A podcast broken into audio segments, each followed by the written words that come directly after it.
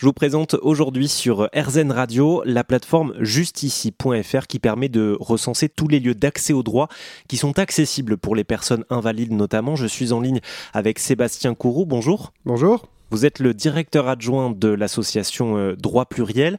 Euh, il existe tout un tas de lieux hein, accessibles aux personnes en situation de handicap. Simplement, le constat que vous avez fait, vous, c'est que euh, les personnes en situation de handicap n'en ont pas forcément conscience. Hein. C'est toujours difficile pour elles de, les trouver, ces lieux. Est-ce que vous pouvez nous dire quels sont justement les types de lieux accès au droit que vous recensez sur votre plateforme? Alors, il va y en avoir plusieurs. Vous allez avoir parfois les maisons de justice et du droit. Ce sont des bâtiments qui, qui possèdent des des avocats qui ont des heures d'ouverture et vous pouvez y aller et vous êtes reçu avec ou sans rendez-vous par un avocat qui peut vous recevoir.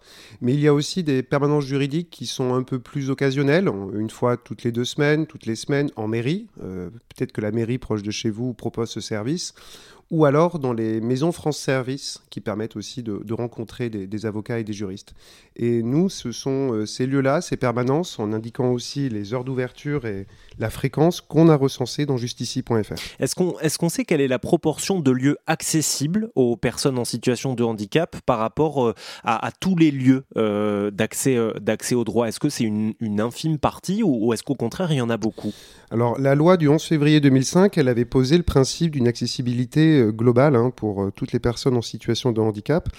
Or, euh, ben, c'est toujours pas le cas. On repousse l'échéance progressivement.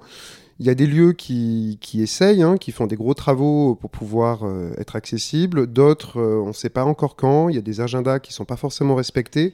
Donc je peux difficilement donner une, euh, une estimation par rapport à, ce chiffre-là. Mais nous, ce qu'on a vu aussi, c'est que l'accessibilité, ça ne se résume pas juste au handicap moteur. C'est pas juste mettre une rampe ou mettre des portes qui s'ouvrent.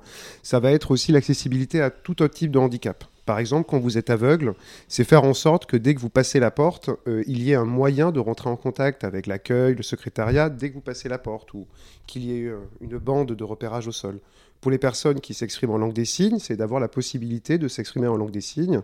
Et quand vous êtes euh, fortement malentendant, c'est la possibilité d'avoir une boucle à induction magnétique, qui est un petit euh, micro qui peut être mis à l'accueil ou dans des salles de réunion, qui va directement vous envoyer le son dans vos appareils. Donc vous entendrez bien mieux. L'accessibilité, c'est tout ça. C'est pas juste l'accessibilité du bâti. Oui, il y a aussi euh, la question de la formation des professionnels, parce que j'imagine que pour les personnes en situation de handicap, c'est toujours difficile de trouver un juriste, par exemple, qui est formé à ces questions-là ou à ces types de discrimination. Dans ces lieux-là, on s'assure d'avoir des gens qui vont comprendre notre problème lié à notre handicap. Nous, à droit pluriel, on forme hein, depuis des années les, professionnels de la justice à l'accessibilité.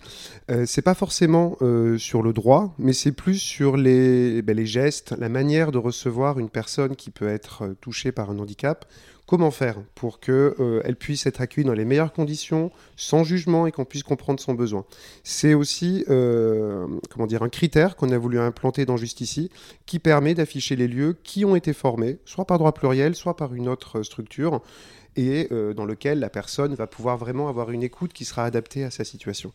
Après, ça ne veut pas dire que les gens qui ne sont pas formés ne savent pas bien, bien sûr, euh, accueillir une personne en situation de handicap, mais c'est un plus qu'on a souhaité mettre en avant. Et cette euh, plateforme portée par l'association Droit Pluriel, c'est justici.fr, J-U-S-T-I-C-I-E.fr. Moi, je vous mets toutes les infos sur rzn.fr comme d'habitude. Merci beaucoup, Sébastien. Merci beaucoup.